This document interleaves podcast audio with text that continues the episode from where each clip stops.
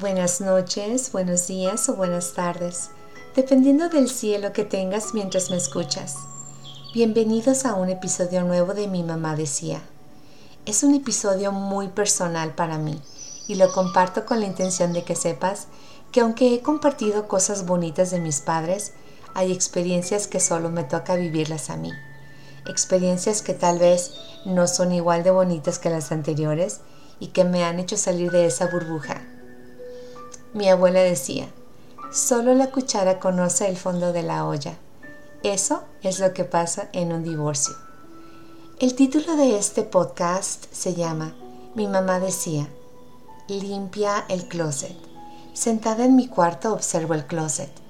Todavía quedan algunos ganchos y algunas prendas que no guardaré hasta el último día que esté en esta casa. Mi mamá siempre nos inculcó limpiar los closets. La recuerdo en un par de ocasiones que me quejé de estar aburrida y mi mamá abrió mi closet y abrió los brazos enormes como cuando vas a dar un abrazo de verdad, de esos que aprietan y que te abrazan completo. Y agarró lo que pudo entre sus brazos y lo puso en mi cama y después me dijo, organiza tu closet, se te va a quitar lo aburrido y te prometo que te van a dar ganas de seguirle con el tocador, con tus cajones y te sentirás mejor. Les describo mi closet antes de este cambio. A mano izquierda, vestidos y abrigos, faldas y pantalones. En el centro están las blusas que van del color más oscuro al más claro y van en orden de acuerdo al largo de la manga.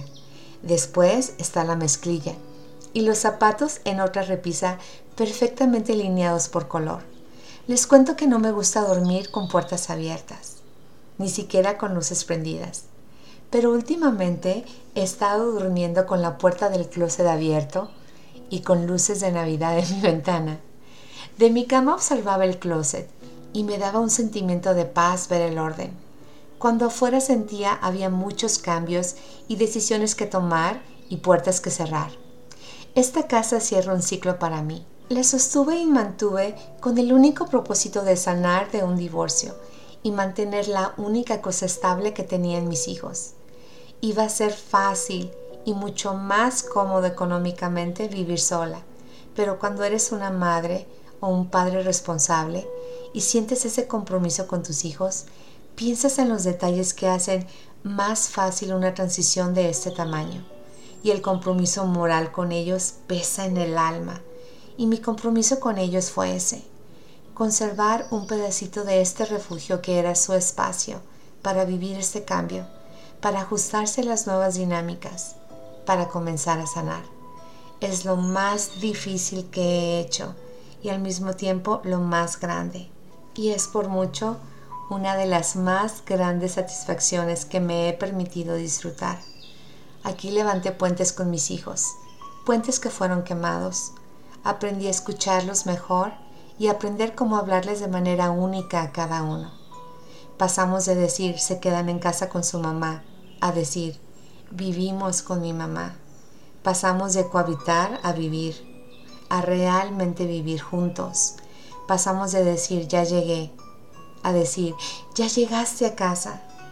Mi mamá decía limpia tu closet y creo que hoy tengo una lección más aprendida en cuanto a eso.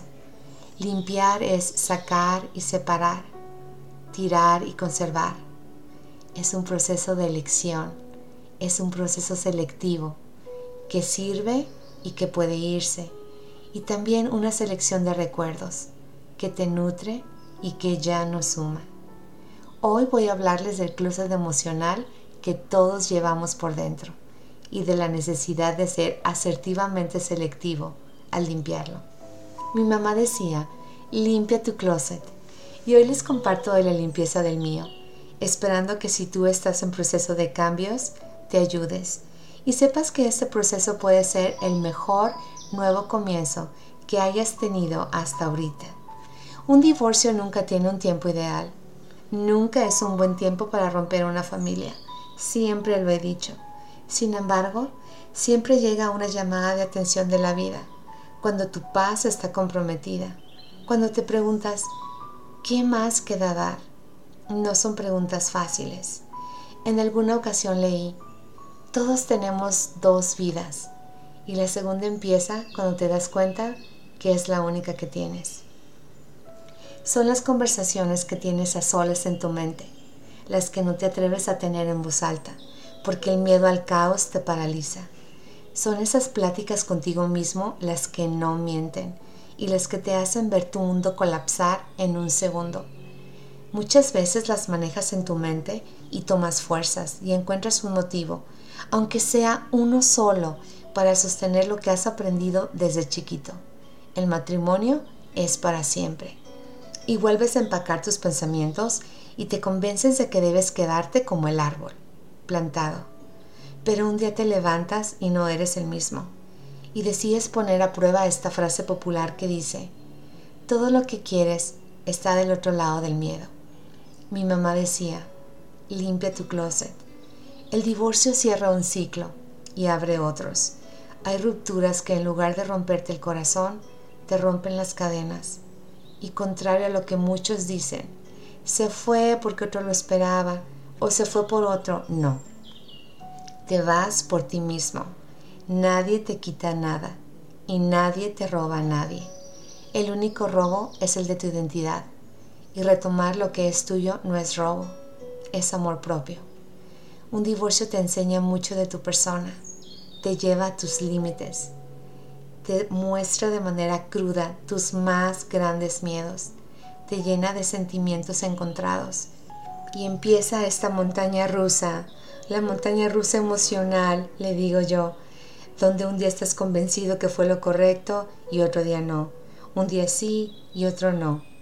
Hasta que poco a poco vas abriendo los ojos y vas viendo con ojos más reales qué era exactamente lo que pasaba. Un divorcio te descubre todos los miedos y te enfrenta a la brutalidad no solo de la vida, sino de las personas.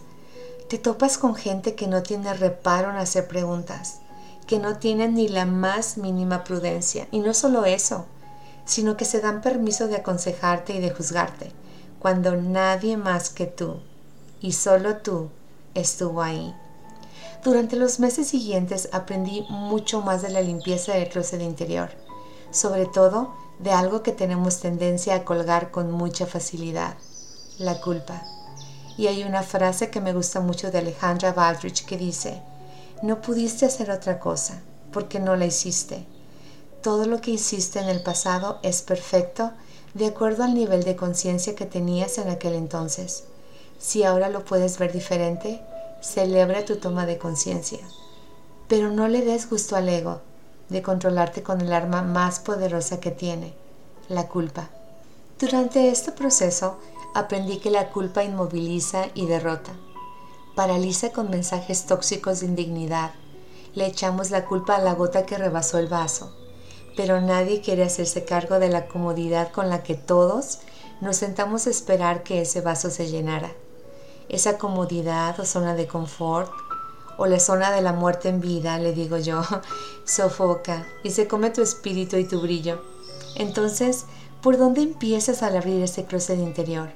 Uno de los aspectos positivos del sentimiento de culpa es que pueden permitirnos asumir la responsabilidad por lo que hicimos, es evidente que no podemos cambiar el pasado, pero sí podemos cambiar el presente y por supuesto el futuro. La culpabilidad puede representar un motor que nos impulsa a arreglar lo dañado, a cambiar actitudes o conductas. Si aprendemos las herramientas correctas, si las buscamos, si buscamos las herramientas correctas, esto puede convertirse en un aliciente para solucionar nuestro proceder y transformar la culpa en algo positivo. Yo solo puedo hablar por mí. Y como les dije antes, yo no soy ni psicóloga ni terapeuta. Solamente puedo compartir lo que yo viví, esperando que lo que yo he aprendido pueda ayudarte a ti que me escuchas. Tal vez te sientas igual o tal vez estés pasando por un proceso. Espero que sepas que no estás sola. La plática difícil de la que hablé al principio toma lugar contigo mismo. Si quieres hablar solo, hazlo. Si quieres llorar, llora. Si sientes rabia, saca esa energía. Siente tus emociones y pon atención porque son tuyas. Te hablan de ti y tú eres el responsable de ellas, nadie más. Aquí siento yo viene el paso más importante y es reconocer tus errores y ponerles nombre y ponerlos en tu mesa. Toma responsabilidad de lo que te toca y dedícate a trabajar en una de las emociones más poderosas, el perdón. Aquí aprendí a reconciliarme con la idea de que todos, no solo yo, todos merecemos sentirnos mejor y que dejar de sentir culpa no me convertía en una mala persona ni en una persona frívola. Así que aprendí a ser feliz y a disfrutar lo que llegaba a mi vida a sumarme. Y allí aprendí a dar gracias por el proceso que me trajo hasta este punto, en el que ya no tengo por qué cargar más esos sentimientos. Y llega la hora de soltar y de dejar ir y de agradecer. ¿Que quién tiene la culpa? se pregunta la gente. ¿Qué pasó? dicen otros sorprendidos. Y entonces empiezan las especulaciones. Aquí te daré un consejo que yo aprendí. No le des explicaciones a nadie. Tienes todo el derecho de reservarte tu historia para ti. Pero lo mejor que puedes hacer por ti en este renglón es decide ser protagonista y no víctima. No pierdas tiempo culpando a los demás. Guarda esa energía para rediseñar la vida que quieres vivir desde un punto de asertividad y responsabilidad. Alguien me contó una vez una historia de unos cangrejos. Hay cangrejos que cuando te ven querer subir y salir del tanque, se alinean y te ayudan y forman escalera para que avances y puedas salir. Pero hay otros cangrejos que en cuanto te ven subir, usan sus tenazas para regresarte al fondo del estanque como si ese fuera tu lugar. Aprende a rodearte de los primeros, los que sin dudar te van a ayudar y no van a alimentar tu papel de víctima, prohibiendo que avances y alimentes la mediocridad lastimosa. De los que hablan de ti, te digo, todos damos lo que tenemos por dentro y ofrecemos a este mundo lo que llevamos por dentro, así que no te preocupes de lo que la gente especule. Haz paz con que no todo el mundo tiene derecho a escuchar tu parte de la historia. Piensa que ese es un privilegio solamente para unos cuantos. Piensa que en esa historia también hay una parte donde fuiste buena, pero esa historia no se cuenta. La sabes tú y eso es suficiente. Como dijo Isabel Allende, si uno vive lo suficiente, todos los círculos se cierran, incluyendo el dolor. Deja que los demás hagan su tarea de limpieza si hablan para lastimar y actúan para dañar, tienen un closet mucho más sucio que el tuyo o el mío, y ese no es nuestro problema. Mi mamá decía, limpia el closet. Ahora, a unas semanas de cerrar este capítulo físico que es entregar esta casa, me siento satisfecha con lo logrado. Dentro de pocas semanas partiremos caminos por primera vez mis hijos y yo, porque el deseo de independencia ha tocado la puerta y me toca ser mi papá y mi mamá y pararme en la puerta y ver esas alitas abrirse. Estamos en un mejor lugar por haber tomado la decisión de responsabilizarnos y de actuar, de no vivir de culpas, sino de cambios de actitud y comportamiento, de no vivir de especulaciones, sino de aprender a poner el dedo en los sentimientos y perder el miedo a las conversaciones difíciles. Porque les digo, que son las que sanan cuando los curitas del alma ya no son suficientes. Mi mamá decía, limpia el closet, así que entro al mío y una vez que la ropa la he acomodado y las repisas están casi vacías, vuelvo a escuchar a mi mamá y cierro los ojos. Limpia. Y lo traduzco de la mejor manera que puedo a lo interior. Y tengo una caja imaginaria de memorias. Y están las caras de mis hijos pequeños y decido llevarme su infancia. Y sé que siempre tendré ese pasado y confío en mi trabajo con ellos para que me dejen ser parte de su futuro también. Dejo los rencores y los reclamos, los guardo y les pongo cinta. La dejo. No hay necesidad de llevarlas. Veo mis errores y me siento un rato con ellos, pero no para lamentarme, no para pedirme perdón ni para pedir perdón una vez más pero les agradezco las lecciones. Los guardo y los cierro y las dejo. Veo mis progresos y los abrazo, porque me han regresado partes mías que me hacían falta. Esos los envuelvo y los marco con la siguiente frase. En progreso y en ruta. Esos progresos me trajeron aprendizaje y también me los llevo con mucha emoción, sabiendo que todavía hay más que hacer afuera. Veo los momentos difíciles y me veo con ternura y con paciencia por haberlos sobrellevado en silencio. Veo a una Ruth más joven e inexperta en la vida y siento ganas de abrazarla y decirle que todo eventualmente se acomoda. Y le digo que puede descansar de esos recuerdos, porque sus ojos son nuevos y entiende mejor la vida. Agradezco los recuerdos buenos que se tuvieron y pongo paz con ellos y cierro. Guardo mucha esperanza, que es lo mismo que un buen vestido negro. No debe faltar en un closet. y por último veo mi fuerza física. La abrazo y la guardo para llevarla conmigo. Y la marco, frágil, porque mi proceso de cuidarme sigue en trámite y requiere un descanso me comprometo con esa parte de mí de nuevo. Y por último, veo mi optimismo y mi energía, lo que me hace ser yo, lo que define a Ruth Filippini, y la guardo y la marco, fuerte. Y entre paréntesis marco, hay espacio para mejoras.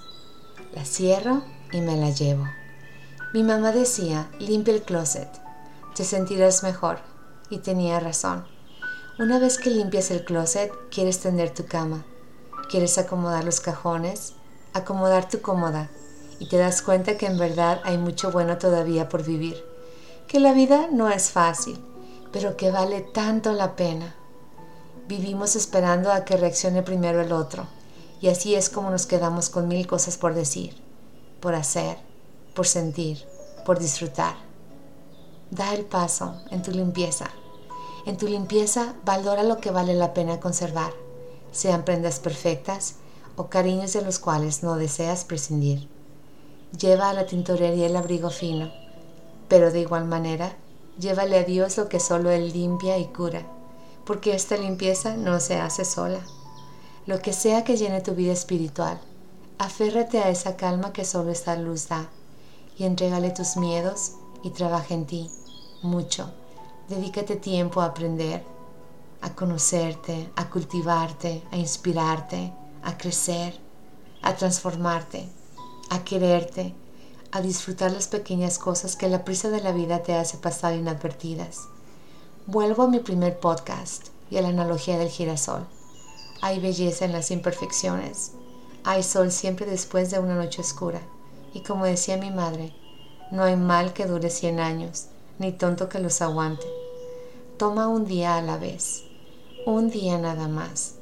Por hoy no te culpes de todo lo negativo que pueda haber en tu vida. Sé objetivo y pon las cargas donde van. Para despedirme te dejo esta frase de Alejandra Baldrige. Adiós a los que se van, bienvenidos a los que llegan. Que se cierre el ciclo como mejor se pueda, sin dejar pendiente algún final. Habiendo dicho esto, que se despida y que se suelte que se corte con cariño, pero bien fuerte, lo que ya no sirve más. Porque si aprendes de lo que te ha tocado y con gratitud lo has entregado, la vida misma se encargará de devolverte todo lo que debes recuperar. Mi nombre es Ruth Filippini y me ha encantado que me acompañes. Hasta la próxima. Muchas, muchas gracias.